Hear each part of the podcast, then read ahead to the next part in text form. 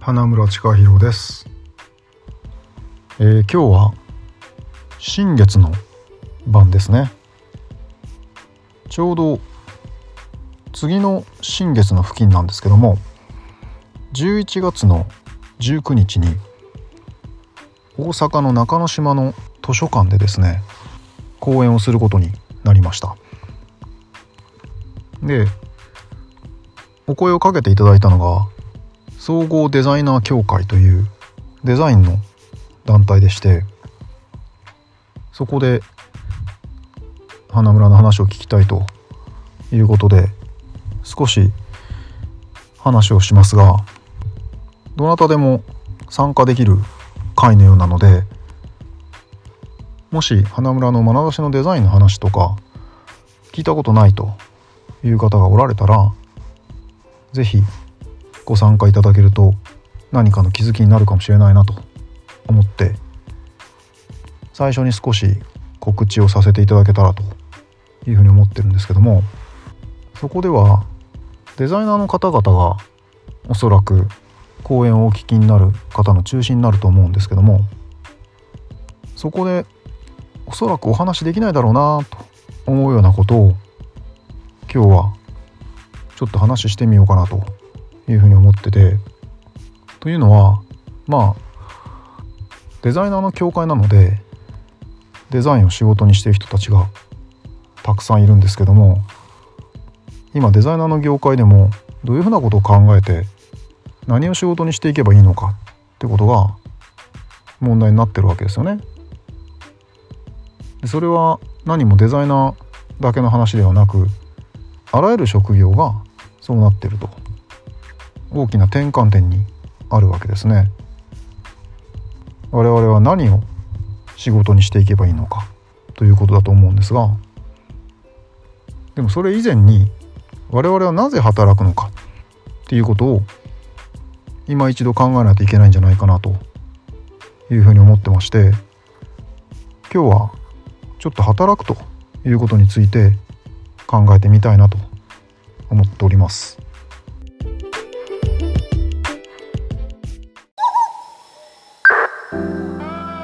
世界を変革させる代わりに私たちがまず自分を変革すること。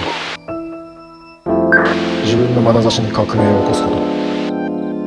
私たち自らがそれぞれ自分の眼差しの革命家になること。それこそが真の解放の第一歩である。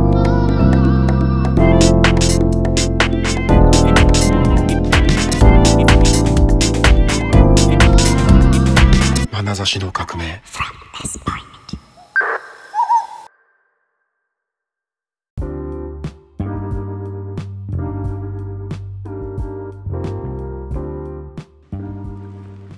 えー先日ですね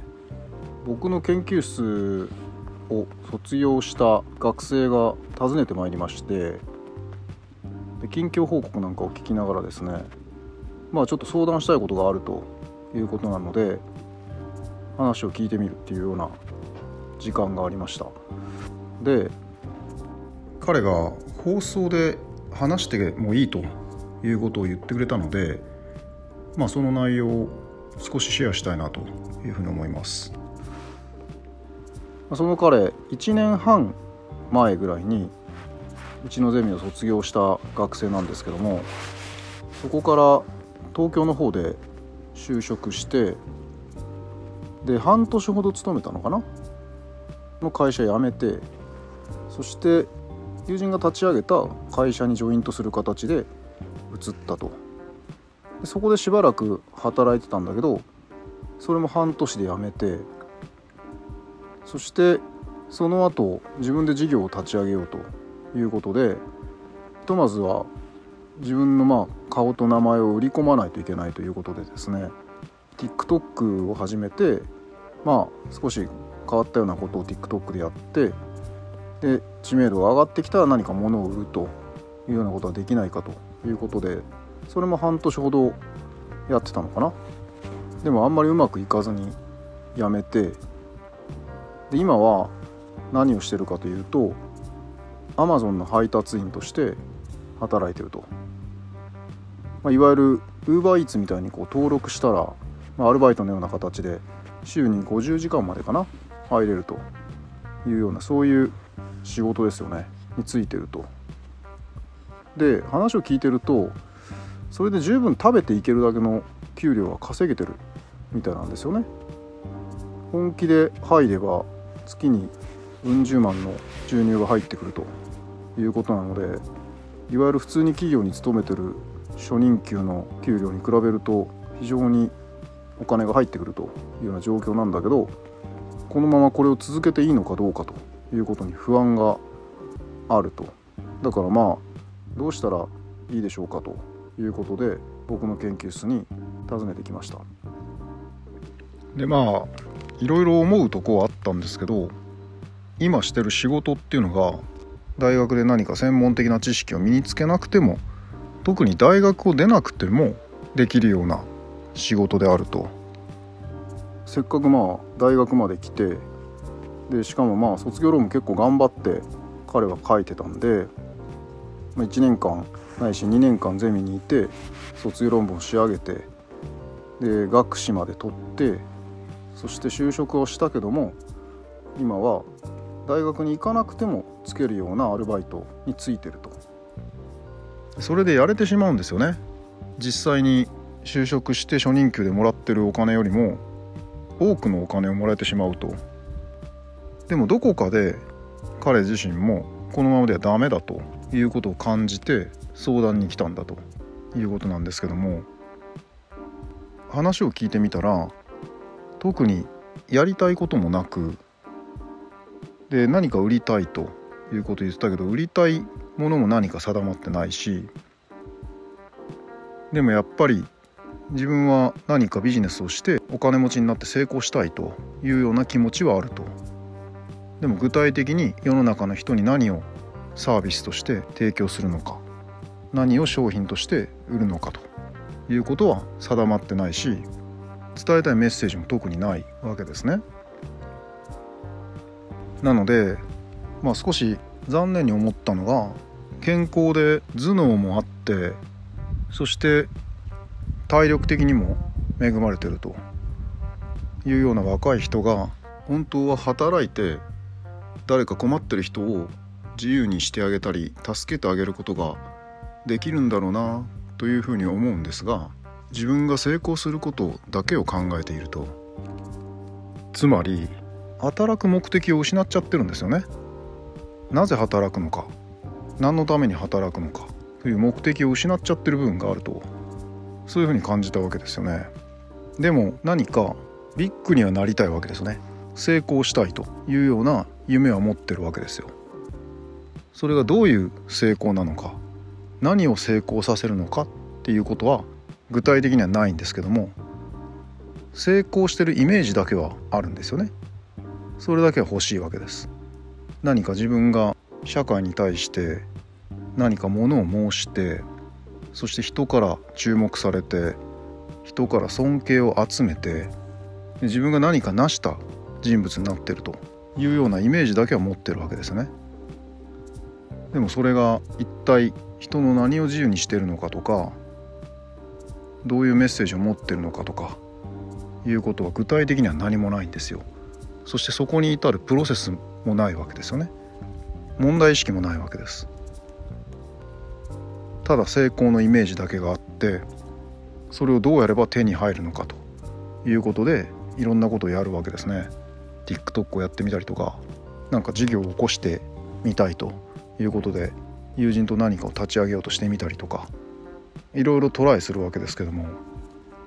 どれもうまくいかないし長続きしないとモチベーションが続かないわけですよね。でも何かしないといけないからアルバイトすることでとにかく日々のお金を稼ぐということなわけですね。でおそらくですけど彼のような若者っていうのはその背後に何千人も何万人もいるんですよね。きっと。彼だけの問題ではないんですよ。で彼自身もどうしていいのかわからない。ただ成功のイメージだけが頭の中にあってそれを手に入れたいというふうに考えてるわけですね。だからこれは彼自身の個人的な問題でもあるんですけども世代の問題でもあるし社会の問題でもあるし時代の問題でもあるわけですよね。成功のイメージだけが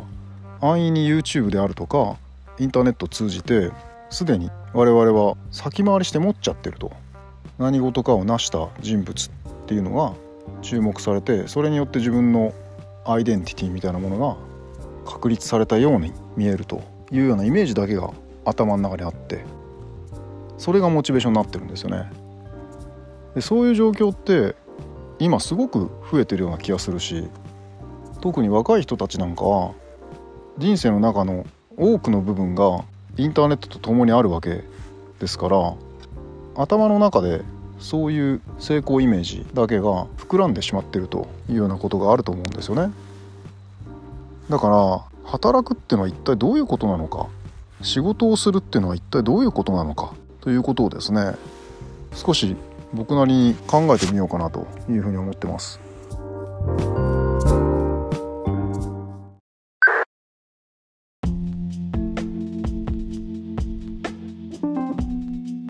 まずですね人は働かなくてはいけないのか労働しなくてはいけないのかという問題があるわけですねあんまり考えることないんですけどもどうして働かなくてはいけないのかどうして労働しないといけないのかそういう問題があると。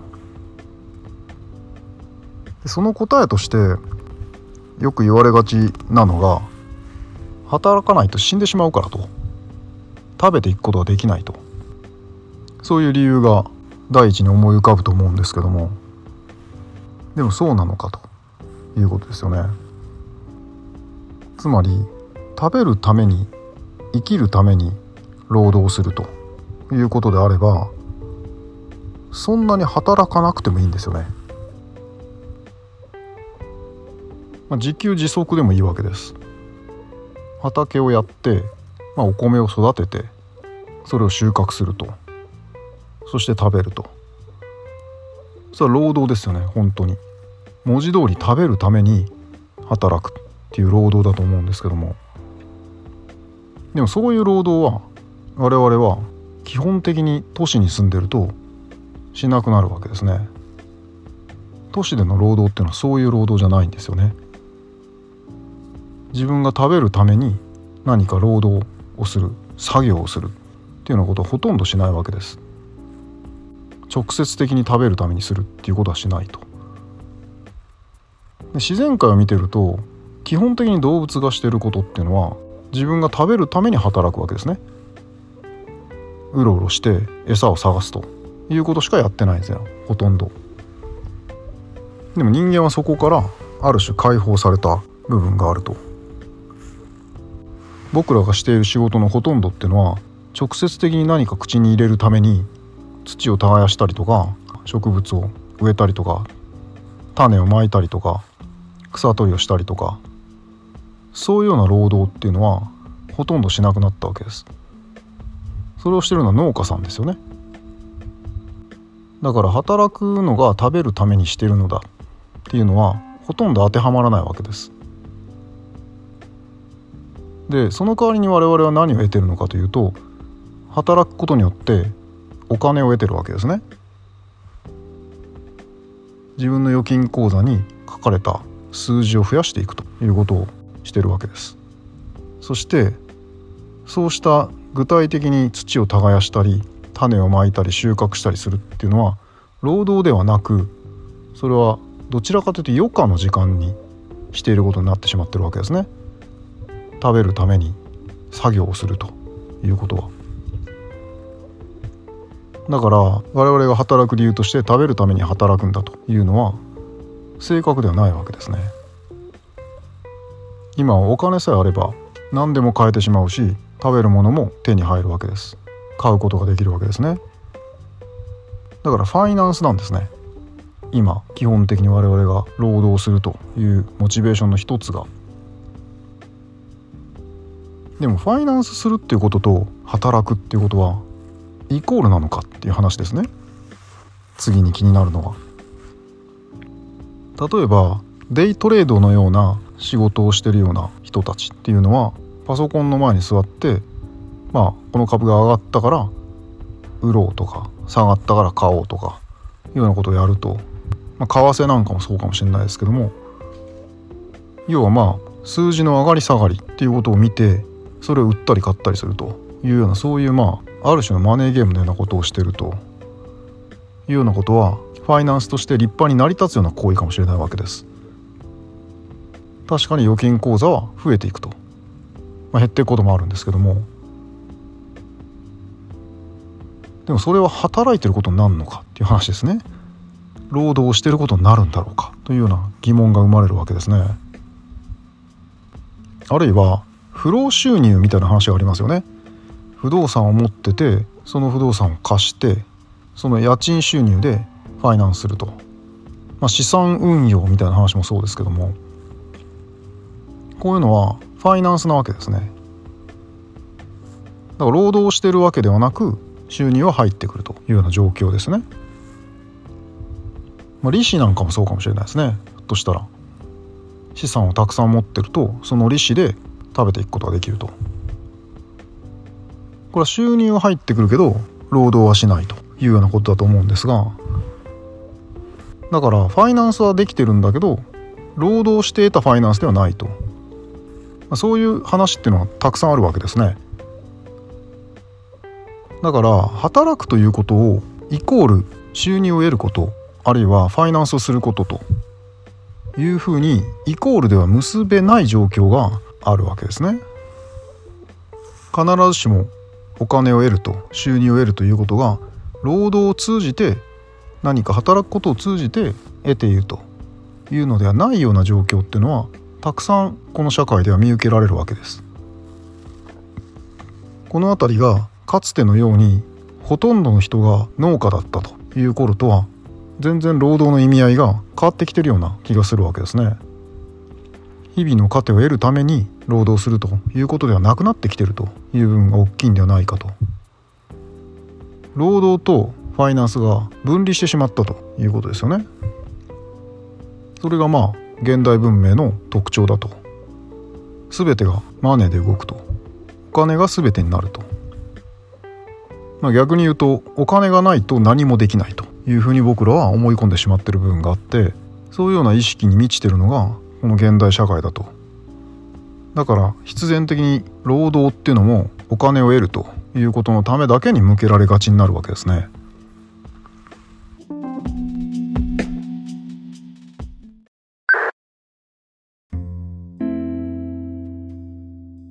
でも一方で働くっていうのはファイナンスすることだけじゃないんですよね。もちろんそれは目的の一つではあるんですけどもそうじゃない目的もあると。つまり働くということの本質を考えた時に旗を楽にするというのがもともとの意味なわけですね。自分の近くにいる人を楽にするために自分が何か労働をすると世話をしたりとか何かその人はできないことをやってあげたりとかその人が楽になるだろうなと思うことをしてあげるということが本来的には働くということの本質だというふうに思うんですがでも誰のためになってるかわからないような労働っていうのはこの社会の中にはたくさんあってほとんどの人がその労働の本質について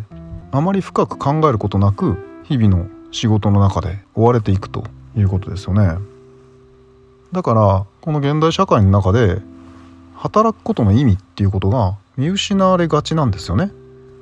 自分のしている仕事が一体誰の役に立ってるのかわからないと思うような職業っていうのはいっぱいあると思うんですけどもそういう仕事に携わってる人ほど働く意味っていうのがファイナンスすることになってしまうわけですね収入を得ることになってしまうわけですねで得た収入で別のことをするということになると。そうなれば働くことは手段になるわけですね。お金を得るためだけの時間と。それはまあ非常に虚しいわけです。ある意味で。働いてる時間が虚しいわけですね。だから働くスケールっていうのをどこに設定するのかっていうのは非常に重要な問題なわけですね。基本的に働くというのは誰かを楽にすることだと。ですがその誰かっていうのは自分かもしれないと。自分を楽にするために働くと。食べるために働くっていうのも基本的には同じモチベーションなんですよね。自分を楽にするために作業する。働く、まあ、その範囲で考えると収入を得るっていうことは自分だけが楽になる。だから不労収入でもいいわけです。そうなると。でも一方で自分のためだけに働くのかそれとも周りにいる人を楽にするために働くのかそれとももっと大きな共同体であったりとか社会みたいなものを楽にするために働くのか。世界を平和で安全で誰もが楽に暮らしていける世界にするために働くのか。どのスケールに自分が働く意味みたいなものを設定するのかっていうのはとても大事なんですね。それは人それぞれ自分で設定すればいい話だというふうに思うんですけども自分だけは気楽に過ごせたらいいと死ぬまでハッピーに過ごせたらいいというような価値観もあるわけです。基本的にはまあそこなんですけどもその話でいけばアルバイトでも全然いいんですよね。それで死ぬまでハッピーにやれてたらそんなに働くことに力をかけなくてもいいという考え方もあるわけです。今それで食べれてしまう社会なんですよね。何も考えずにやれてしまう社会だと。そういう意味では豊かな社会だというふうに言えるかもしれないですね。少し労働するということで収入が入ってくるわけです。そんなにお大きなお金がいらないと。楽に自分が働ける範囲で働くんだと。それはそれでいいと思うんですよね。気楽でいいですよね。それは。そもそも働かなくていいんだったら働かなくてもいいわけ。で、まあ、自分がハッピーで過ごせるということであれば全然いいわけですよね。だそのスケールもあると。あるいはまあ家族を持ってしまうと家族をなんとか養わないといけないと。自分が働くことで家族を楽にするんだというようなモチベーションで働くこともできるわけです。その場合だと仕事の内容は何でもいいかもしれないですね。アルバイトと同じで。家族が食べていける。家族が幸せに暮らせるというような内容を選んでそして自分も楽に働けると。いうようなことを選んで働けばいいと思うんですよね。そういうスケール設定もあると。で実際に客商売なんかをやってる仕事の方なんかはもうちょっと範囲が広いかもしれないですね。やってきたお客さんにいいものを提供したい。っていう話もあるかもしれないですね。その人たちを楽にするんだと。飲食店でもいいし何か物を売る仕事サービスをする仕事でもいいかもしれないですね。直接顔の見える人たちを相手にその人たちをこうしたら喜ぶだろうと。その人たちを楽にするというモチベーションですよね。まあそれは客商売だけじゃないかもしれないですけども基本的にまあ顔の見える相手ですよね。顔の見える相手を楽にしてあげたいというようなモチベーションで働くというのもあると。そういうスケール設定もあるわけです。自分もそのことでハッピーだし家族も喜ぶしそして顔の見える困ってる誰かってことを助けてあげるということもできる。それいいことなわけです。さらに言うと顔の見えない相手を楽にしてるんだっていう実感のもと働けるようなこともあるわけですね。例えば公共工事とかですね道路の建設であるとかトンネルを掘るとか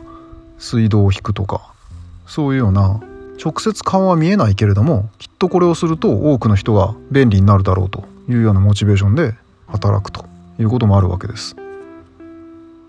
実際に労働している人がそういう意識を持ってるかどうかそういうモチベーションがあるかどうかということはちょっと置いといたとしてそういうところで社会に貢献すると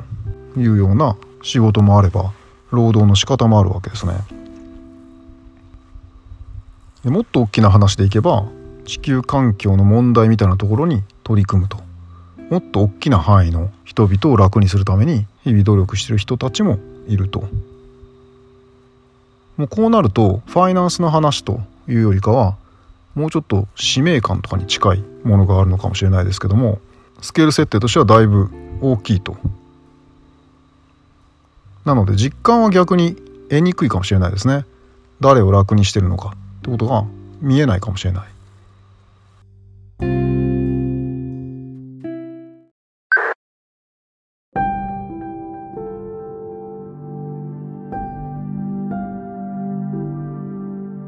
だから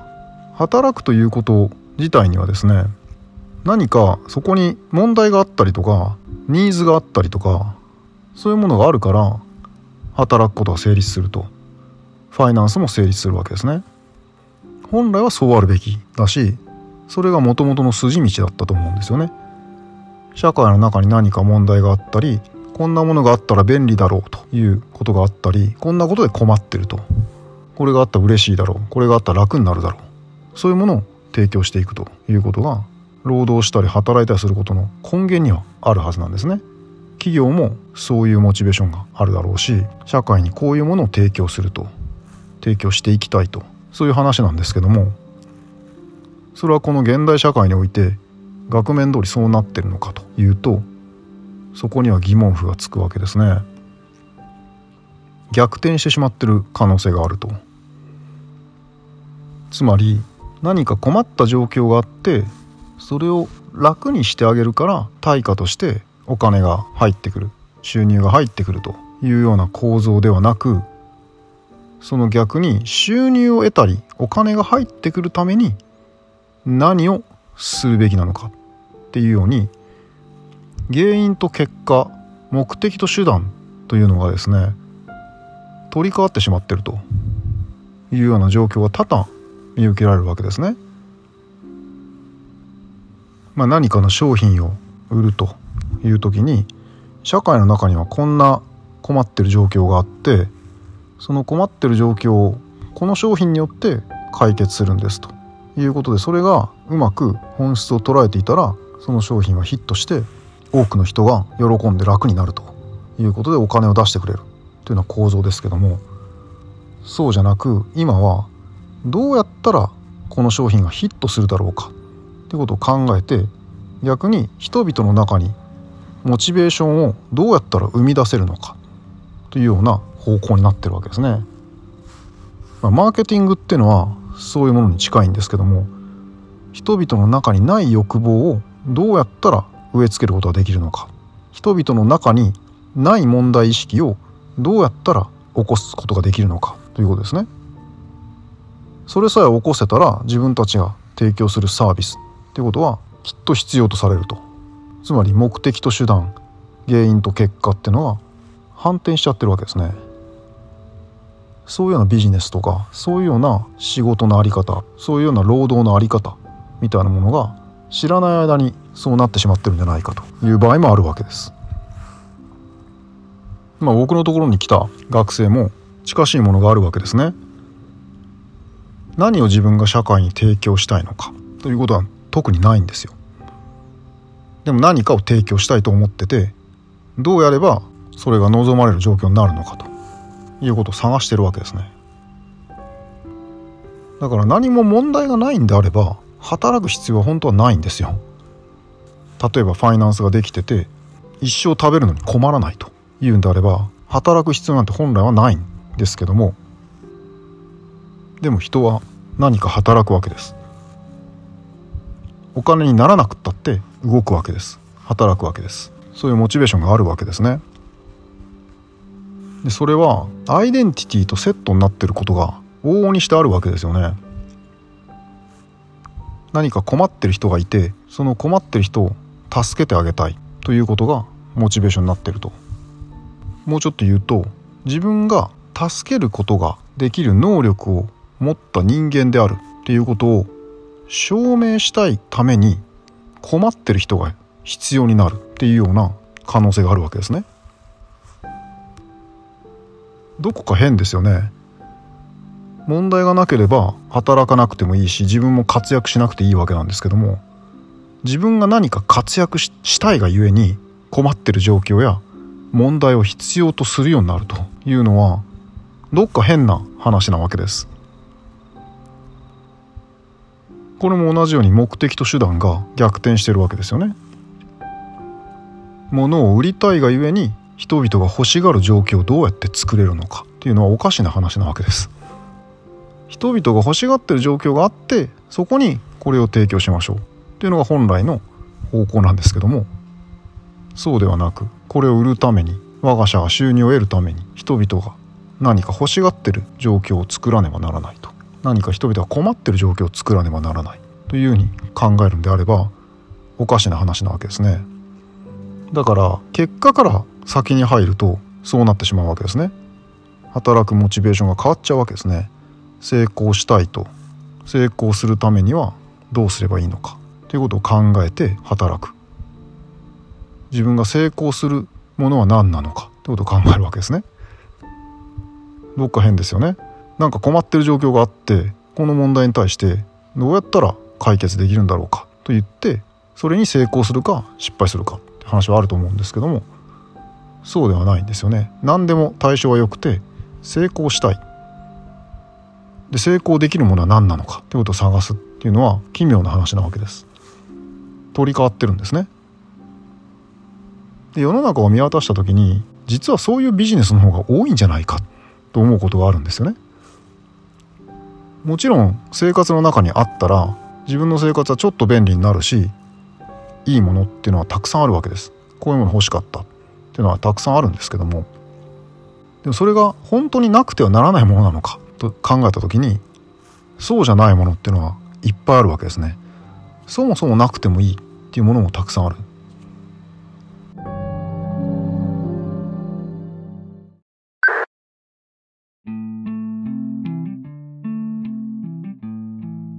例えば時刻を知るのに時計が必要だということなんですけども機能的に言うとちゃんと秒針が動いて分と時刻をしっかりと刻んでくれるものであればいくらの時計であってもいいわけです。300万とか500万とかするロレックスの時計じゃなくてもいいわけですよね。機能的に言うとね。限定モデルとかじゃなくてもいいわけですよ。けど世の中そういう力学では動いてないですよね。人が持ってないものを身につけたいとかそういうことになるわけですよね。他の人との差異の中で自分の価値を上げていこうとするというようなことに商品もサービスも向いてることが多いわけです。ただ単に機能を満たすということではなくそこにはアイデンティティ問題がくっついてることが多いと。でもちろんそれを提供するっていうことがそれを欲しがってる人楽にすることはあるのかもしれないですけどもでも本当の意味でそれは楽にしてるのだろうかというふうなことを僕らはついつい考えなくなってしまうわけですね。自分が今してることっていうことが相手を楽にしてるに違いないと思い込んでしまって正当化するということってのはよくあるわけです。これは必要とされてるんだと自分のやってることには意味があるんだというふうに人は思いたいですよね。自分のやってることに意味がないんだということを思って人は行動しないんですよ。人は働かないんですね。もし自分がしてる仕事っていうことが何の意味もないんだというふうに感じているんであればその人は心を病んでしまうわけですよね。無駄な作業とか無駄な労働っていうことに人は非常に苦痛を感じるわけです。心理学の実験でもあるんですよねそういうのが。簡単だけど全く意味がない仕事をするグループとすごく難しくて複雑なんだけどこれはものすごく意味があるんだということを告げられてする作業っていうのでは満足度とか充実感っていうのは全然違うというような対象実験があるんですけどもだから人は働くことに何らかの意味を持ちたいと思うわけですね。なので自分のしてる仕事には意味があるんだというふうに必ず正当化してしまうことになるわけですね。特に長く続けてれば続けるほど。でもそれはどのスケールでその人を楽にしてるのかっていうことを少し見つめ直す時間があってもいいんではないかなというふうに思うことがあるわけです。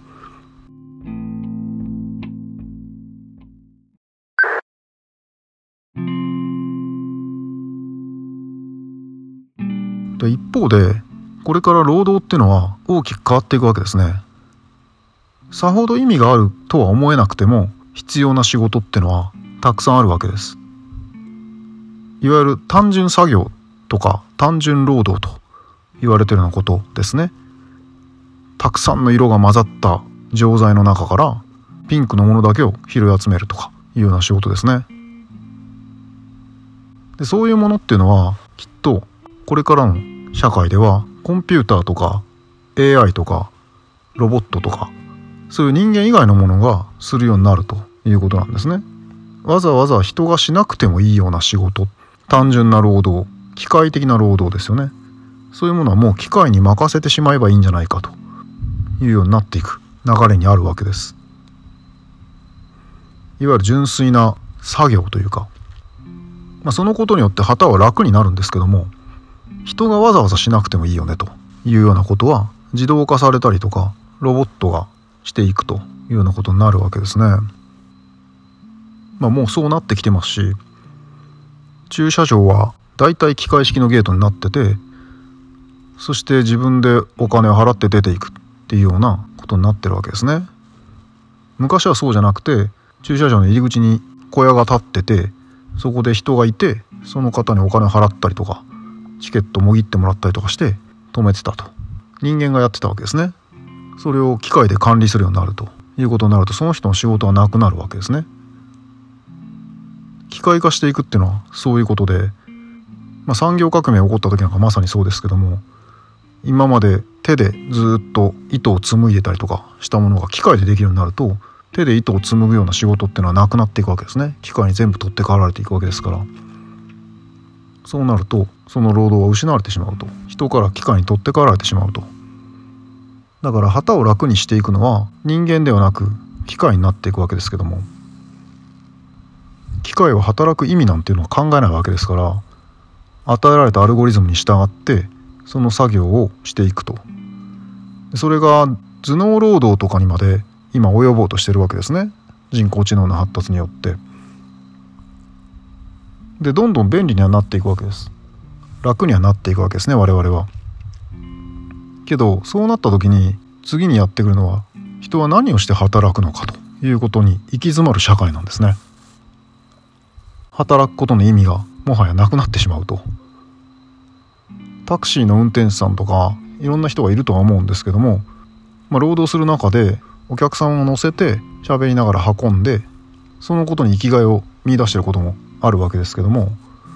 それが自動運転に変わってしまうとそういう方は仕事を追われるということになるわけですね。つまり働くことっていうのがある種のアイデンティティになってるしそれがまあ生きがいにもなってるということも多々あるわけです。実際にそれでありがとうと言ってもらえるととても嬉しいしコミュニケーションがそこで起こるということの方が働きがいを感じられるっていうような意味合いが強いんじゃないかと思うわけですねファイナンス以上に。でもそういうものも全部機械に取って代わられるとなった時に人類は一体何をしていくんだろうかという大きな大きな問いに行き着くわけですね。働くことは生きがいでもなくなり働くことがアイデンティティでもなくなり働くことによって人とコミュニケーションをしていたっていうこともなくなってしまうと人は一体どこに向かうんだろうか？っていうことを考えざるを得ないわけです。で物理的に言うと我々のニーズっていうのはもうほとんど過剰なぐらい達成されてるんですよね。食べるにも困らない社会だし暖かいところで寝ることもできるし自然の中に分け入っていって労働をする必要もないようなそういう社会を生み出したわけなんですけどもでも人間の問題は一向に解決しないんですよね。本当は満足してもいいはずなんです。なのに満足できないんですね我々は。何か足りないと。常に何か足りないと思ってるんですね。だから常に問題が生じてくるし常にそこにそれを解決しようとする仕事が生じてくるわけですけどもでもどこまで行っても解決しないわけですね。だから問題はその満足しないという心の方にもあるわけです。だから本来はその解決方法は心にアプローチしないといけないんですけどもそれを心ではなくて物とか物理的なものにアプローチするというような解決手段しかほとんどないわけですね。問題の大きな部分が心の問題が占めてるのに解決の大きな部分を占めてるのが物理的なものであるというのはどこかいびつなわけですね。だから世の中には心の問題を何とか解決したいということをビジネスにするっていうことがたくさん出始めてるしそれは宗教なんかもそうかもしれないしビジネス化してる部分があるわけですねそこには。まあ、宗教という言葉に抵抗がある人にはスピリチュアルとかいうようなことで代替手段が用意されてると。いう部分もあるわけですね。ビジネス化していくわけです。でもそれで本当に楽になるのかってことですね。心の問題というのは人から楽にしてもらうこともたくさんあるんですけども最終的には自分で解決しないといけないことっていうのがたくさんあってそこの部分に気づくようにサポートするというようなことであれば良いと思うんですけども逆に外からの言葉であるとか外からの考えとかそういうものに依存してしまうような状況になればそれは余計苦しむことになるかもしれないですね。それがなくなれば自分の心は助からないということになるのでそれは往々にしてよくある話なわけですね。そのサービスがないとそのビジネスがないとそのものがないとその言葉がないとその人を楽にすることができないっていう状況は本当はその人を楽にしていない可能性があると。だから僕たちは今一度考えないといけないのは働くということが誰を楽にしてるのかどのスケールで楽にしてるのか。そしてそれは目的と手段が裏返っていないのか。そういうことをチェックする必要があるわけです。そうでないと安易な成功のイメージであるとか自分の目的を達成するために問題をクリエイトしてしまうことであったりとかあるいは収入を得るためだけに働くということになってしまう可能性があるわけです。そこを考える必要があるのかなというふうに思います。